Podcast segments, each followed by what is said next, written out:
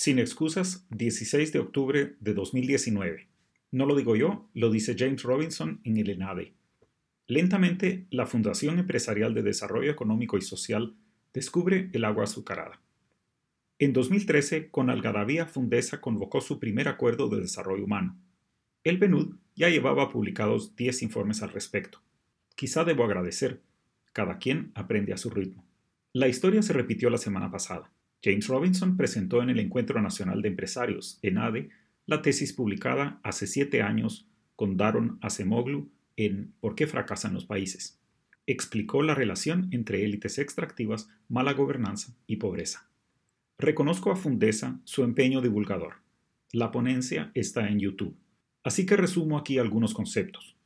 Usted y yo los conocemos, pero lo dice el invitado de honor en la fiesta de los empresarios, así que no serán ideas comunistas o de resentidos. Salgamos primero de lo comunista.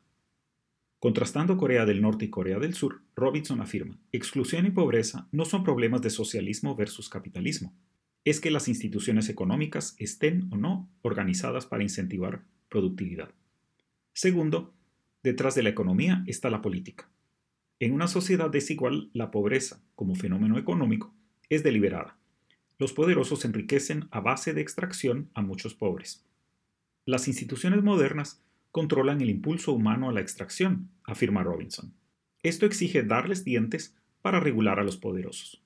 Por ejemplo, en los Estados Unidos, la ley Sherman antimonopolios acabó con Standard Oil, que metía sus tentáculos en gobierno, juzgados y elecciones. El desarrollo exige incentivar la innovación, y como todos tenemos ideas, exige instituciones que nos incluyan a todos. Así llegamos a nuestra patria y sus instituciones. Aquí, el CACIF equivale al Partido Comunista de Corea del Norte o a la Standard Oil en los Estados Unidos. Es excluyente y tentacular. Promueve una economía extractiva donde la riqueza del trabajo de muchos fluye a unos pocos. Cemento, pollo, supermercados, banca y construcción son apenas ejemplos. Robinson afirma, la asimetría y falta de certeza jurídica de la propiedad de la tierra reproducen una sociedad extractiva. Reflexiones sobre quienes resistieron la reforma agraria en la década de 1940 y van hoy tras la propiedad comunitaria en minas y monocultivos. Robinson cita el absurdo. Mugabe ganó el premio mayor en Zimbabue no más porque podía. Aquí, en cuatro años, vimos loteriazo tras loteriazo. Morales, desconocido, ganó la presidencia y expulsó a la CICIG. Tel Maldana fue acusada a tiempo para excluirla de las elecciones. Sandra Torres, en cambio, sobrevivió hasta que Aldana fue excluida y los candidatos que quedaron contra ella, como Yamatei, Mulet, Arzú y Farchi, eran de derecha. ¡Qué cadena de casualidades! Robinson explica que Zimbabue es gobernada por una élite estrecha que controla todo, mientras que aquí, vaya, Dejemos los problemas y veamos las propuestas. Lo primero para crear instituciones políticas inclusivas, afirma Robinson, es que rindan cuentas. Lo segundo es la capacidad del Estado para exigirlas. Conseguirlo requiere retirar la élite del control tanto de instituciones económicas como políticas. Robinson recuerda, los países que tienen instituciones inclusivas empezaron con instituciones que lo eran menos. Es un mensaje de esperanza y una exigencia.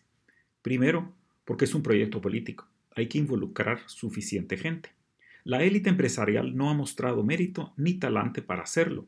Cuando había con quién, una sociedad entera levantada contra la corrupción en 2015, se resistieron al paro y tramaron tras puertas cerradas.